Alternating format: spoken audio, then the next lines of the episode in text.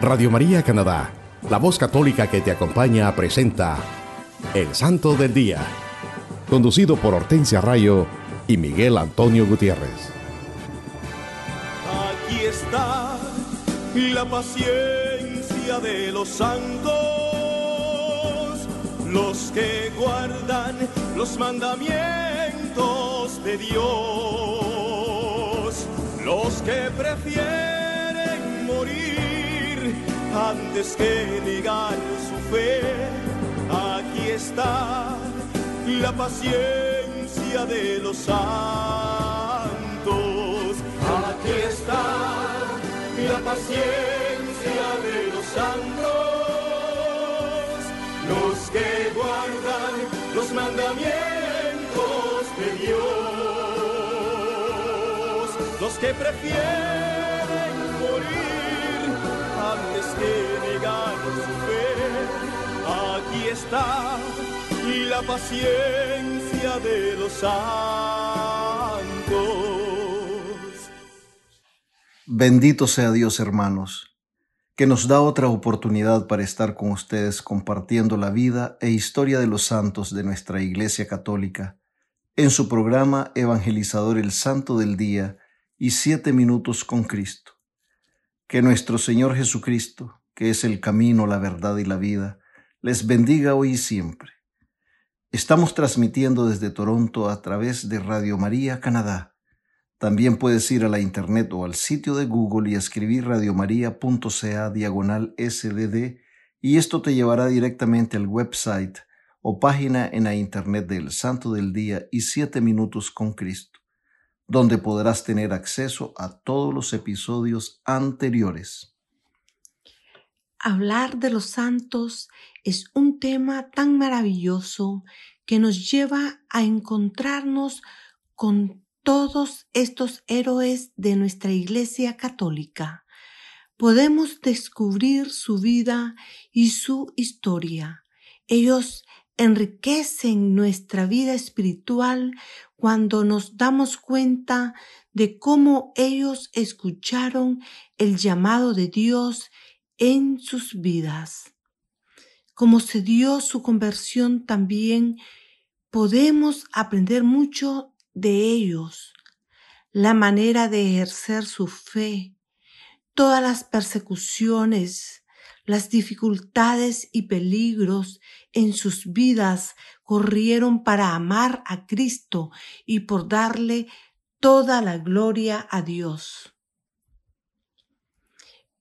pero que a ellos no les importó pasar por todo esto y fueron fieles al Evangelio de Cristo Jesús. Los santos son dignos de veneración, pero sobre todo debemos imitarlos en su vida de oración, penitencia, ayunos y su vida sacramental, mis hermanos. El Catecismo de la Iglesia Católica nos dice en el numeral 1989, la primera obra de la gracia del Espíritu Santo es la conversión, que obra la justificación según el anuncio de Jesús al comienzo del Evangelio. Convertíos porque el reino de los cielos está cerca. Movido por la gracia, el hombre se vuelve a Dios y se aparta del pecado, acogiendo así el perdón y la justicia de lo alto.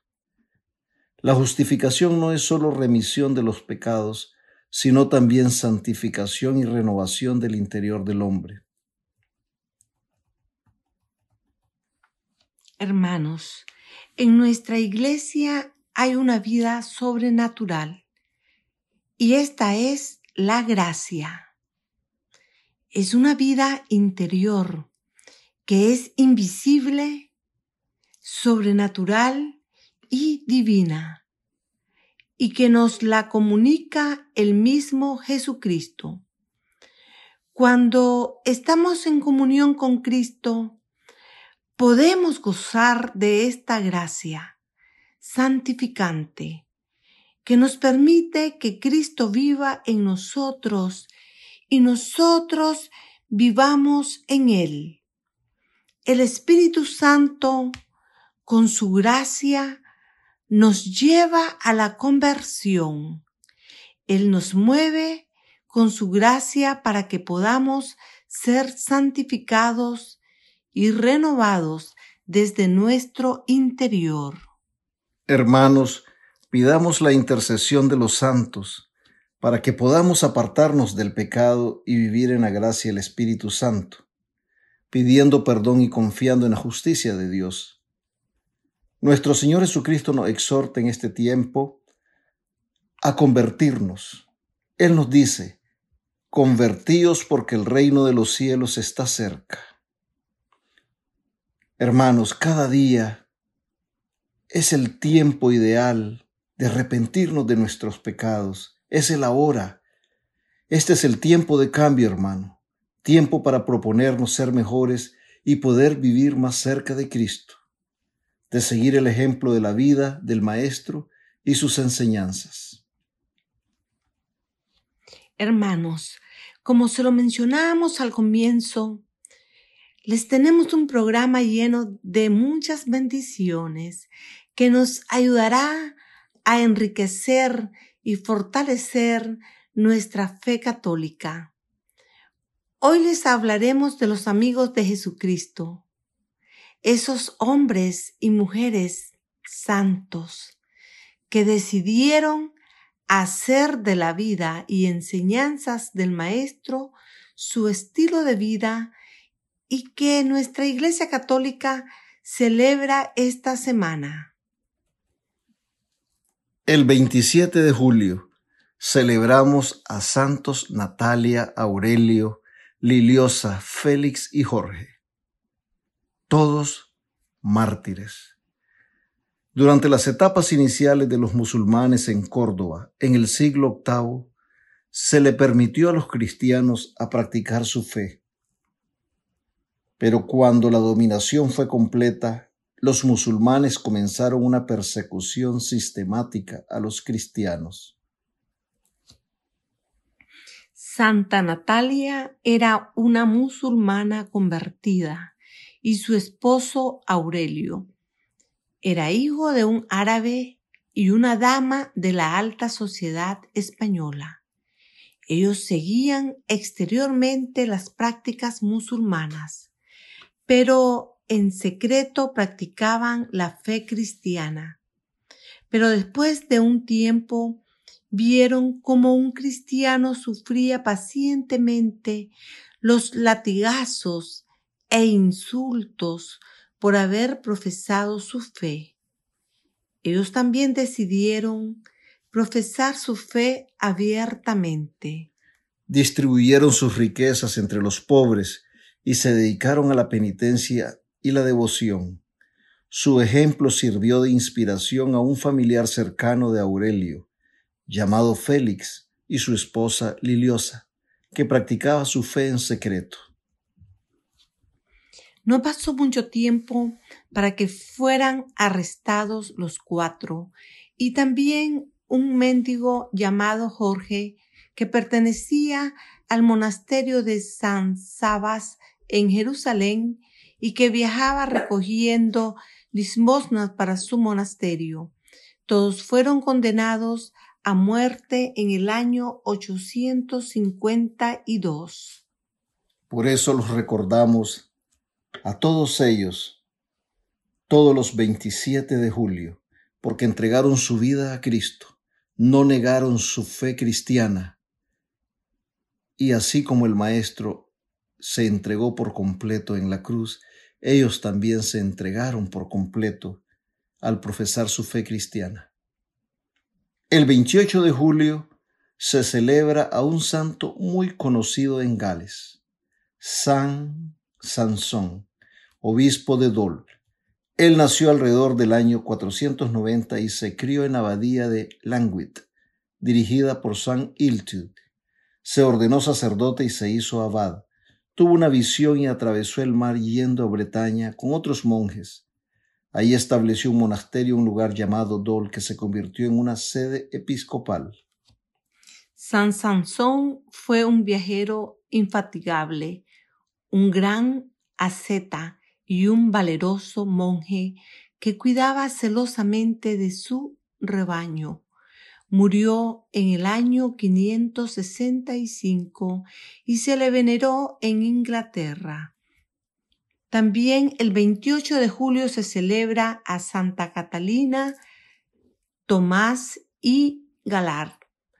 Nació en Mallorca, España, alrededor del año 1523. Quedó huérfano siendo muy niña. Demostró una gran paciencia y humildad toda su vida. A los 19 años fue admitida en las canónigas regulares de San Agustín, en la ciudad de Palma. Allí vivió toda su vida y experimentó dones sobrenaturales. Era analfabeta y tenía la humilde condición de hermana lega, pero los personajes más célebres de la época buscaban sus consejos. Murió en 1572 y se dice que su cuerpo todavía se encuentra incorrupto. Fue canonizada en 1930 por el Papa Pío XI. Santa Catalina Tomás y Galar, la celebramos el 28 de julio. El 29 de julio celebramos a Santa Marta, la hermana de Santa María, y Lázaro, con quienes vivía en Betania, una aldea a dos millas de Jerusalén, algo más lejos que el monte de los olivos, que hoy lleva el nombre de el Azarit o Lazarich. Parece que esta familia era muy reconocida e importante en la zona y como se sabe por los evangelios, eran muy amigos de Jesús, que los visitaba frecuentemente. Santa Marta era el prototipo del ama de casa siempre ocupada pues en el incidente que narra el Evangelio, ella pide a Cristo que le llame la atención a su hermana, María, que estaba sentada a sus pies mientras ella hacía todo el trabajo. En vez de ello, en vez de que nuestro Señor Jesucristo le llamara la atención a María, Santa Marta escuchó la sublime respuesta del Maestro de que María había elegido la mejor parte También fue Marta quien al morir su hermano Lázaro tuvo la fe para declarar que Dios haría todo lo que Jesús deseara y pudo escuchar las palabras, Yo soy la resurrección y la vida, a las que ella respondió con un maravilloso acto de fe. Yo sé que tú eres el Mesías, el Hijo de Dios. Finalmente, Santa Marta servía a la mesa cuando Santa María ungió los cabellos de Cristo con un perfume de nardos. Sí, hermanos, todos los 29 de julio celebramos a Santa Marta, la hermana de María y Lázaro, esa familia que fueron muy buenos amigos de nuestro Señor Jesucristo. El 30 de julio se celebra a San Pedro Crisólogo, doctor de la Iglesia. Nació en Imola, Italia, en el año 406. Fue educado y ordenado por Cornelio, obispo de Imola. San Pedro mereció ser llamado Crisólogo, que significa palabra de oro, por su elocuencia oratoria. El Papa Sixto III lo consagró como obispo de Ravenna Allí practicó muchas obras de misericordia corporales y espirituales y gobernó a su rebaño con la mayor diligencia y cuidado. Extirpó los últimos vestigios del paganismo y otros abusos que había brotado entre su pueblo, amonestándolos sobre todo contra los bailes indecentes. Él decía, ¿quién quiere retozar con el diablo, no puede regocijarse con Cristo. Él amonestó al hereje Eutiques y lo hizo desistir de causar divisiones. Él nos deja un legado de sermones sencillos, prácticos y claros que trataban de temas de los evangelios y por esto fue nombrado doctor de la iglesia. El 31 de julio celebramos a San Ignacio de Loyola. Ignacio nació en el seno de una noble familia en 1491 en el castillo de Loyola. Se crió en la corte de Fernando V de Aragón, esposo de Isabel de Castilla, y entró en el ejército donde se distinguió por su valor. Fue herido durante el asedio de Pamplona en una guerra entre Carlos V y Francisco I, rey de Francia. Durante su convalecencia leyó la vida de los santos, dando como resultado su conversión de las cosas del mundo a la santidad. Desde ese momento su vida le perteneció enteramente a Dios. Después de una confesión general en el monasterio de Montserrat, pasó diez meses en soledad, donde compuso sus ejercicios espirituales, haciendo después una peregrinación en Roma y Tierra Santa. A su regreso a España, comenzó sus estudios y en 1528 fue a París a continuarlos. Allí su virtud y sabiduría le ganaron algunos compañeros, los cuales formaron el núcleo de la sociedad de Jesús. Uno de sus compañeros que todos conocemos, miembro también de la compañía de Jesús, era San Francisco Javier que era muy cercano a San Ignacio de Loyola. En Montmartre prometieron ir a Palestina o de ponerse a la disposición del Papa para que los empleara en el servicio de Dios en cualquier otra manera. Recibiendo la ordenación en Venecia junto a sus compañeros, San Ignacio fue a Roma, donde fue recibido por el Papa Paulo III. En 1540 el Papa aprobó la Sociedad de Jesús, que pronto hizo rápidos progresos extendiéndose a la India y Brasil. San Ignacio continuó residiendo en Roma, empleado en consolidar y gobernar su sociedad. Ahí se hizo amigo de San Felipe de Neri, durante más de 15 años fue general de la sociedad. Murió tranquilamente en Roma el 31 de julio de 1556 y fue canonizado en 1622. El gran lema de San Ignacio de Loyola es Ad maiorem Dei gloriam. Ad maiorem Dei gloriam que significa para la mayor gloria de Dios. Por eso lo recordamos uno de nuestros grandes santos de nuestra Iglesia Católica, San Ignacio de Loyola, conocido como el patrono de los retiros, que tuvo una gran conversión después de vivir una vida en el lujo, en el poder, con las riquezas materiales, una vida en el pecado. Él era un soldado, un guerrero, se convirtió y se convirtió en uno de los más fieles seguidores de nuestro Señor Jesucristo, un gran santo que celebramos el 31 de julio, San Ignacio de Loyola. El primero de agosto se celebra a San Alfonso María de Ligorio, doctor de la Iglesia. Nació en la aldea de Marienela, cerca de Nápoles, Italia, el 27 de septiembre de 1696.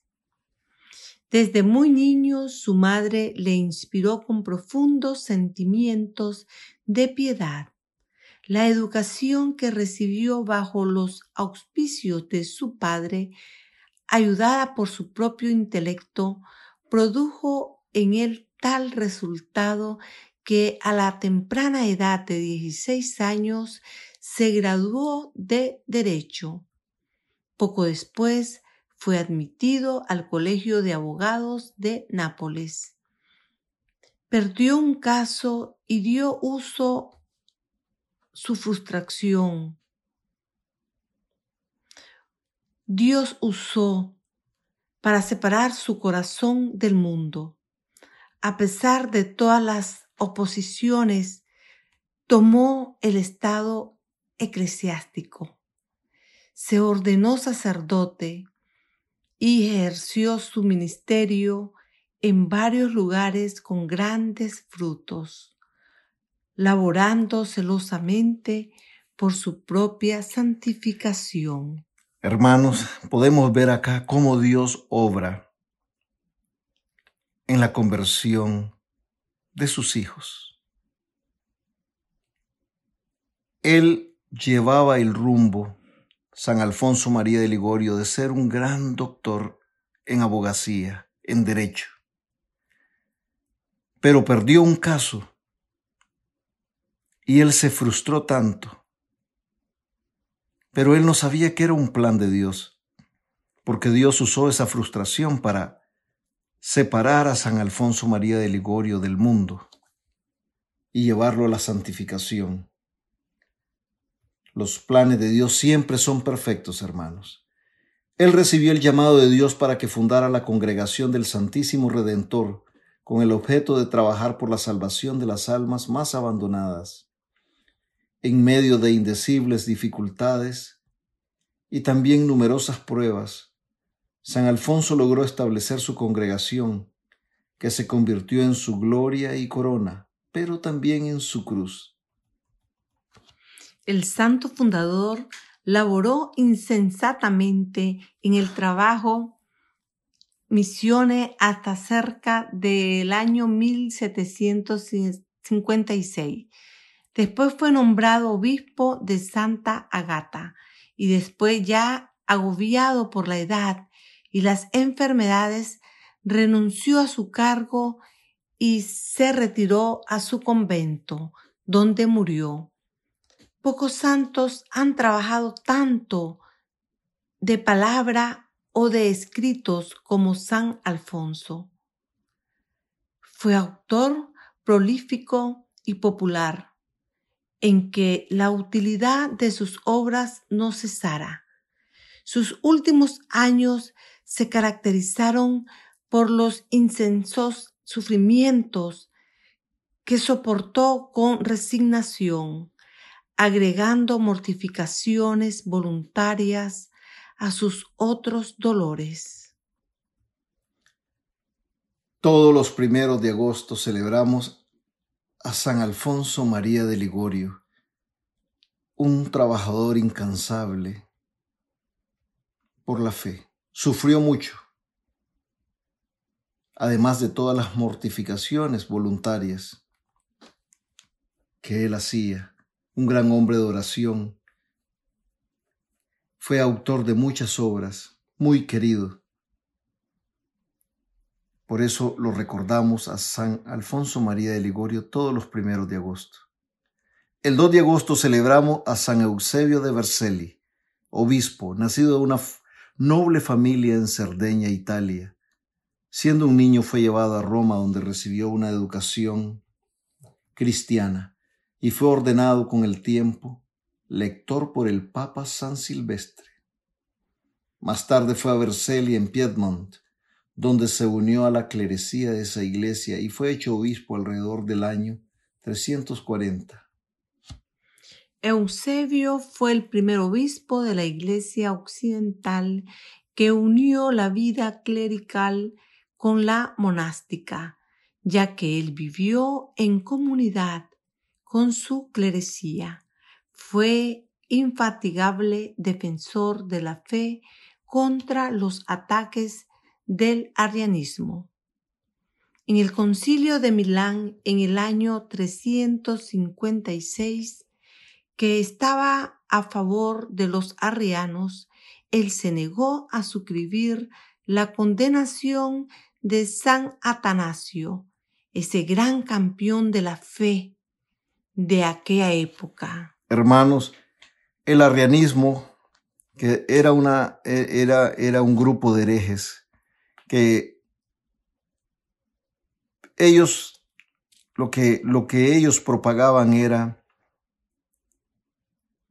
una gran confusión dentro de la iglesia, donde ellos querían negar la divinidad de Cristo. Entonces, San Eusebio de Vercelli fue un gran, fue un gran defensor de nuestra fe católica contra los arrianos y sufrió muchas persecuciones. El emperador lo exilió a Palestina, donde tuvo que padecer grandes sufrimientos por la, por la fe a manos de los arrianos. Cuando muere el emperador Constantino, él es liberado y se encuentra con San Atanasio en Alejandría. Cuando regresa a Vercelli, también se encuentra con San Hilario de Poitiers, con quien también él había sido exiliado por los arrianos, y ambos se opusieron fuertemente al obispo arriano de Milán. Él murió en paz en Vercelli en el año 370. Un gran santo San Eusebio de Vercelli. Por eso lo recordamos todos los 2 de agosto. Escuchemos, hermanos, esta linda frase de San Ignacio de Loyola. ¿De qué sirve ganar el mundo si al final pierdes el alma? San Ignacio de Loyola nos llama a evitar la acumulación de riquezas o objetos materiales también nos recuerda que esa obsesión de andar buscando la fama, el reconocimiento, la gloria personal, no nos deja absolutamente nada. No nos ayuda a entablar una amistad con Cristo Jesús.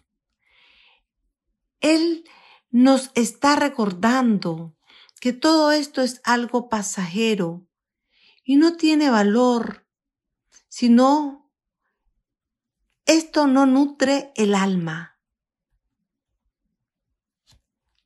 Nuestra meta, hermanos, es la santidad, participar en la construcción del reino de Dios, de darle toda la gloria a Dios como nos lo dice San Ignacio de Loyola, ¿de qué nos sirve alcanzar todas las grandezas de este mundo si no nos ayudarán a alcanzar el reino de los cielos, la santidad?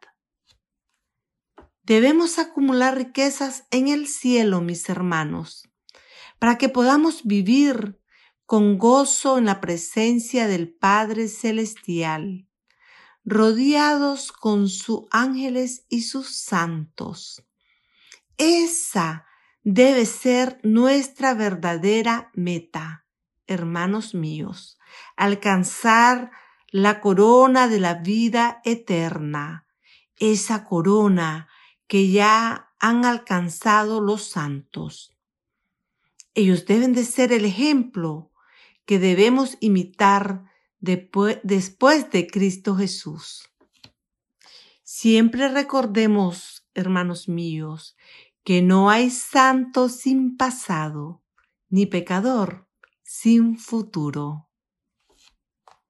Por ahora vamos a escuchar un bello canto y enseguida regresamos con más de su programa evangelizador el Santo del Día y siete minutos con Cristo.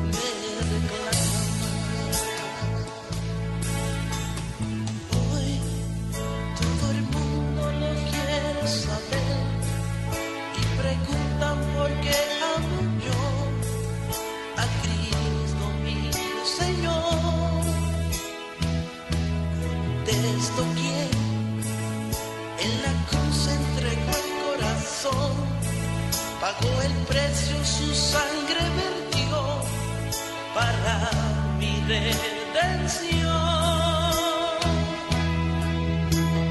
Y al final venció la cruz y vive en mí. Y ahora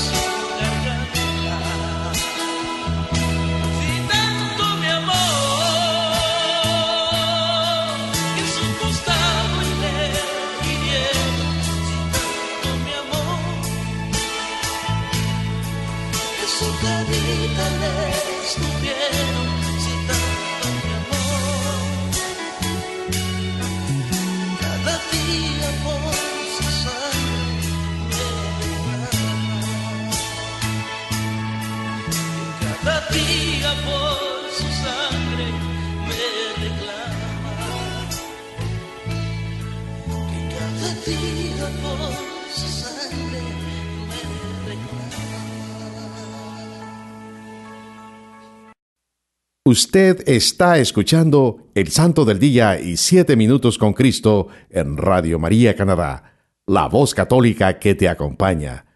Nuevamente con ustedes, Hortensia Rayo y Miguel Antonio Gutiérrez.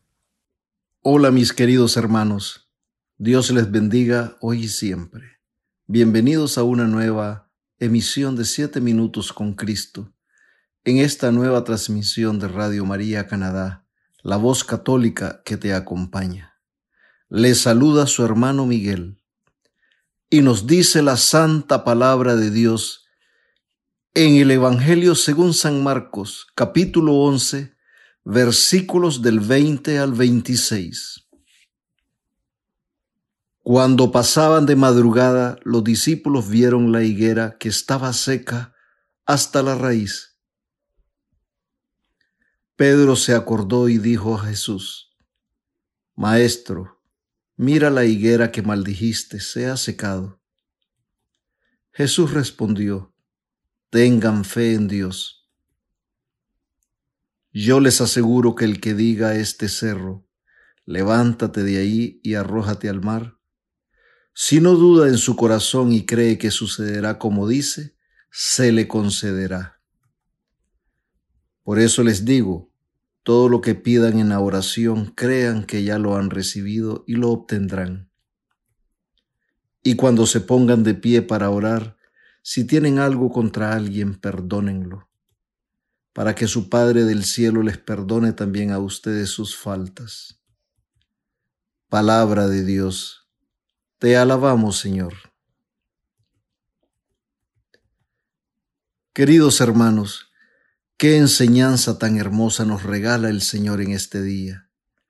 Qué palabra más poderosa nos da nuestro Señor Jesucristo.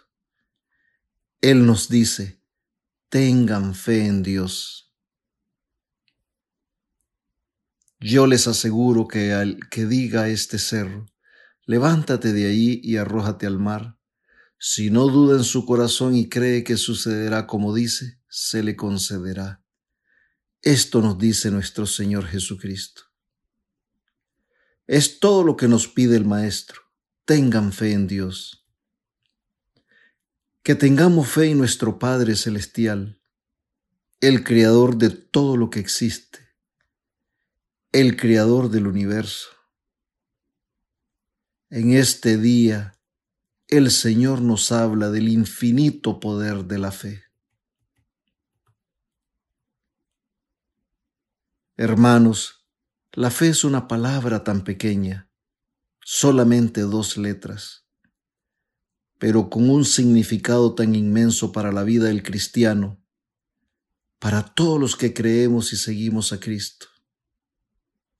La fe es lo que nos inspira a mirar a Cristo. Nos empuja a caminar sin apartar nuestra mirada de Jesús. Al igual que lo hizo aquella mujer que corría desesperada entre la multitud que rodeaba a Jesús.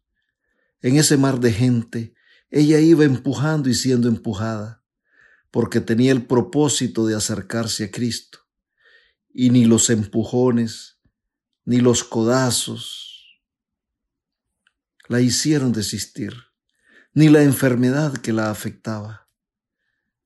Ella no paró hasta llegar a tocar el sagrado manto del Maestro, sabiendo en su corazón que solamente con tocar el manto, sí hermanos, ella sentía en su corazón que solamente con tocar el manto de Cristo, ella sería sanada. Esta mujer llevaba 18 años enferma, pero tuvo fe en Cristo y fue sanada. Esa es la fe, hermanos. Esto nos dice que todo es posible si tenemos fe. Qué bendición, hermanos. Qué regalo. Qué virtud tan maravillosa nos ha dado Dios, la fe. En los versículos 12 y 14, también de este, de este mismo capítulo 11, en el Evangelio según San Marcos, nos dice, al día siguiente, saliendo ellos de Betania, sintió hambre, y viendo de lejos una higuera con hojas, fue a ver si encontraba algo en ella. Acercándose a ella no encontró más que hojas es que no era tiempo de higos. Entonces le dijo, que nunca jamás coma nadie fruto de ti. Y sus discípulos oían esto. Palabra de Dios. Te alabamos, Señor. Esto había sucedido el día antes. Por eso San Pedro le dice, Maestro, mira la higuera que maldijiste se ha secado. Queridos hermanos, la primera gran enseñanza que nos da este Evangelio de San Marcos es que todos los hijos de Dios debemos dar frutos. Mucho cuidado, hermanos. La higuera en esta palabra podríamos ser nosotros si no hacemos la voluntad de Dios y no damos frutos. Preguntémonos, ¿por qué Jesús buscó frutos en una higuera cuando no era tiempo para dar? El Señor sabía muy bien que esta higuera no tenía frutos. El Señor lo sabe todo. Él lo conoce todo. Él sabe lo que hay dentro de nuestros corazones, qué está guardado ahí en nuestro interior él sabe lo que sentimos. Él lo sabe todo. El maestro se acercó a la higuera buscando frutos para dar una gran enseñanza a los apóstoles y también a nosotros. Repitamos, hermano, lo que nos dice el versículo 13 del capítulo 11 del Evangelio según San Marcos. Y viendo de lejos una higuera con hojas, fue a ver si encontraba algo en ella. Acercándose a ella no encontró más que hojas. Es que no era tiempo de higos. Palabra de Dios. Te alabamos, Señor. Esta higuera estaba llena de hojas y a la distancia lucía frondosa, como una higuera que está llena de frutos. ¿Cuántas veces, hermanos, nosotros lucimos por encima como esta higuera. Aparentemente llevamos una vida dedicados al Señor ante nuestros hermanos. Denotamos una vida muy cristiana. Nuestras palabras dejan entrever una gran fe en Cristo. Pero en el fondo no producimos frutos. Es solo una apariencia. Al igual que la higuera que estaba a la orilla del camino de largo parecía que podría estar llena de frutos, pero al mirarla de cerca no tenía ningún fruto que ofrecer. Así muchas veces es nuestra vida, hermanos. Por encima pareceríamos que estamos muy dedicados a obedecer y hacer la santa voluntad de Dios, pero en el fondo no es así, porque no dejamos que nuestros corazones se abran a la presencia y la gracia de nuestro Señor Jesucristo. Las higueras comúnmente son usadas en las escrituras como referencias simbólicas de Israel. Y el marchitar de este arbusto, de este árbol, se asocia con la falta de frutos espirituales del pueblo judío. Podemos decir entonces que el juicio de Dios ha venido sobre este pueblo, debido a que no ha querido aceptarle y como consecuencia no está dando los frutos abundantes que se esperaba de ellos. Aunque se encuentran delante la presencia del Señor, no lo reconocen, estaban como ciegos o definitivamente estaban ciegos. Esta higuera, hermanos, al tener solamente hojas, muestra que solo se tiene apariencia de tener frutos. Sin embargo, al revisar a fondo no se encuentra ninguno. Esto es comparable a la falsa santidad e hipocresía mostradas por los líderes religiosos de ese momento, los fariseos. Y cuidado, hermanos, esto también se aplica a nosotros también. Cuando vivimos aparentando seguir a Cristo, cuando decimos que tenemos fe en Cristo, pero hacemos todo lo contrario de las enseñanzas del Maestro. Este pasaje bíblico de la higuera, hermanos, también se refiere al peligro que nosotros podemos enfrentar al no dar frutos espirituales, por no ser fiel a la voluntad de Dios y vivir una fe superficial. El árbol de higuera en tiempos del Antiguo Testamento era considerado un árbol muy fecundo que daba abundantes frutos. Los fariseos también, ellos se consideraban un grupo fecundo en obras buenas. La maldición que hace el maestro a higuera es una condena a aquellos del pueblo de Israel que no creyeron en él que vivían más pendientes de observar muchos preceptos que los, los hacían parecer justos y virtuosos por fuera, pero no se preocupaban de su interior, de cambiar de dentro para afuera. Y nosotros también podemos cometer este mismo pecado, hermanos, si no tratamos de tener una verdadera conversión que comience en nuestro interior, en nuestro corazón. Ya se lo decía nuestro Señor Jesucristo a los fariseos en el Evangelio, según San Mateo, capítulos 23, capítulo 23, versículos 23, 27 y 28.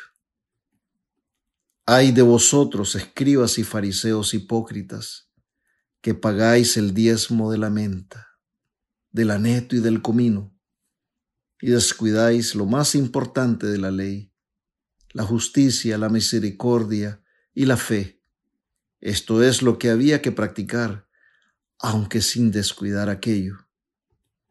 Hay de vosotros, escribas y fariseos hipócritas, pues sois semejantes a sepulcros blanqueados, que por fuera parecen bonitos, pero por dentro están llenos de huesos de muertos y de toda inmundicia. Así también vosotros por fuera aparecéis justos ante los hombres, pero por dentro estáis llenos de hipocresía y de iniquidad. Palabra de Dios, te alabamos Señor. Nuestro Señor Jesucristo sabía muy bien que la fe de los fariseos no era una fe auténtica, que no era una fe verdadera. Así también Él conoce nuestros corazones y sabe cómo es nuestra fe. Si hermanos, este episodio de higuera narrado en el Evangelio, según San Marcos, sucedió más o menos en el mismo tiempo que nuestro Señor Jesucristo desalojó a los cambistas y mercaderos en el templo de Jerusalén, cuando les dijo, ¿no está escrito, mi casa será llamada casa de oración para todas las gentes? Pero vosotros la tenéis hecha una cueva de bandidos. El maestro sabía perfectamente lo que había en el corazón de los fariseos y que su fe no era esa fe de hombres justos y fieles a Dios. Los sumos sacerdotes eran iguales que la higuera a la que Jesús secó cuando no encontró frutos en ellas, solo la apariencia Hermanos, todos estamos llamados a dar frutos en todo tiempo. Eso es lo que el Señor espera de nosotros. Pero para dar frutos es, indispensable tener fe en Dios. El Maestro nos lo dice en el versículo 22 del Evangelio según San Marcos, capítulo 11, versículo 22. Tengan fe en Dios. y podremos recibir abundantes bendiciones y hacer cosas maravillosas, como decirle a ese cerro, levántate de ahí arrójate al mar. Pero no debemos dudar en nuestros corazones y creer que sucederá como se dice, y será concedido. Creamos que lo que estamos pidiendo ya lo hemos recibido eso es tener fe, hermanos. También el Maestro nos enseña la importancia del perdón. Tener un corazón puro para que nuestra fe pueda llegar a dar frutos. Nuestra fe no puede ser plena, auténtica, completa, al nivel que nuestro Padre Celestial quiere, si no hemos perdonado al que nos ofende o hemos pedido perdón al que hemos ofendido, si no nos hemos reconciliado con el Padre en el sacramento de la reconciliación. Nos dice el Señor en el versículo 25, capítulo 11, según, según Evangelio según San Marcos, capítulo 11, versículo 25. Y cuando se pongan de pie para orar, si tienen algo contra alguien, perdónenlo para que su Padre del cielo les perdone también a ustedes sus faltas. Palabra de Dios. Te alabamos, Señor. La fe nos hace ser fieles a Cristo, cabeza del cuerpo místico, y a nuestra iglesia, cuerpo místico de Cristo. Recordemos, hermanos, que la fe es un don divino, un regalo de Dios Tener fe es creer en las promesas de Dios. Nos dice San Pablo en la carta a los Hebreos, la fe es la garantía de lo que se espera, la prueba de las realidades que no se ven. Hebreos capítulo 11, versículo 1. El acto de fe más grande es el sí de nuestra Madre Santísima, la Virgen María siempre fue firme, creyó en la promesa del Padre, no dudó en ningún momento y dijo, He aquí la esclava del Señor, hágase en mí según tu palabra. Qué ejemplo más grande de fe nos da nuestra Madre Santísima. Tener fe es la confianza plena en Dios. Saber que si caemos, Él nos va a levantar que el Señor peleará nuestras batallas. La fe es lo único que nos puede liberar y sanar. Si el pueblo de Israel no hubiera tenido fe en el mensaje de Dios que les dio Moisés, nunca se hubieran liberado de la esclavitud en Egipto. La fe es la llave que nos abre la puerta al reino de Dios. Solo la fe nos llevará a una conversión verdadera para encontrarnos con Jesús. Si tenemos fe, no hay temor, no hay inseguridades, no hay dudas, porque todo lo podemos en Cristo si tenemos fe. Hermanos, pidámosle a Dios que aumente nuestra fe. La fe nos ayuda a enfrentar las pruebas que se nos presentan porque sabemos que el Padre Creador está con nosotros, que el Hijo Redentor y Salvador del mundo siempre nos acompaña y que el Espíritu Santo siempre nos fortalece, nos guía y nos ilumina. En el bautismo recibimos la fe, que debe crecer y hacerse cada día más fuerte y dar frutos abundantes de santidad. También la fe nos da la vida eterna Sí, hermanos, en el bautismo recibimos la fe y la vida nueva en Cristo. Tener fe es imitar a Cristo. Si no tomamos las enseñanzas de Cristo en nuestros corazones, no podemos decir que tenemos fe.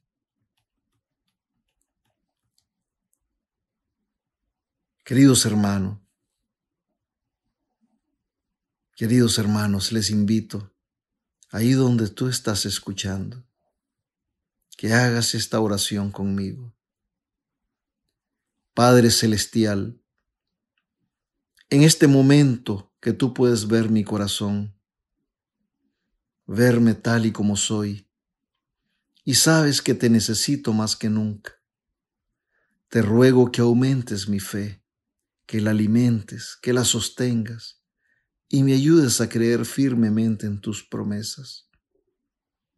Ayúdame a ser como Jesucristo, pensar como Él, ver como Él, actuar como Él y amarte inmensamente como Él lo hizo. Amén. En esta semana, hermanos, reflexionemos en esta santa palabra. Roguemos a la Madre de Dios, la Santísima Virgen María, la Reina del Cielo, Madre nuestra, que con su poderosa intercesión nos ayude para que cada día nuestra fe vaya creciendo y podamos alcanzar la santidad para cumplir la voluntad de Dios, siempre guiados y fortalecidos por el Espíritu Santo. Y nunca, nunca olvidemos, hermanos, que amar a nuestros hermanos tal y como son y sin condiciones es ser amigos de Jesucristo.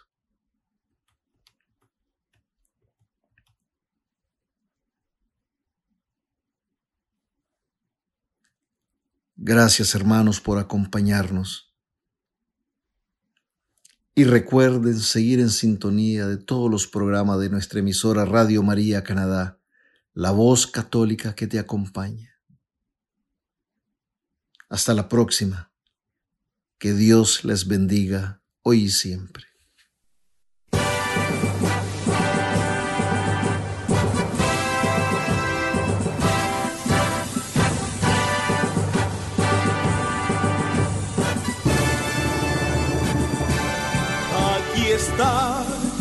la paciencia de los santos, los que guardan los mandamientos de Dios, los que prefieren morir antes que negar su fe. Aquí está la paciencia de los santos. Usted escuchó El Santo del Día y Siete Minutos con Cristo, conducido por Hortensia Rayo y Miguel Antonio Gutiérrez, en Radio María Canadá, la voz católica que te acompaña. Los que prefieren morir antes que negar su fe, aquí está la paciencia de los santos.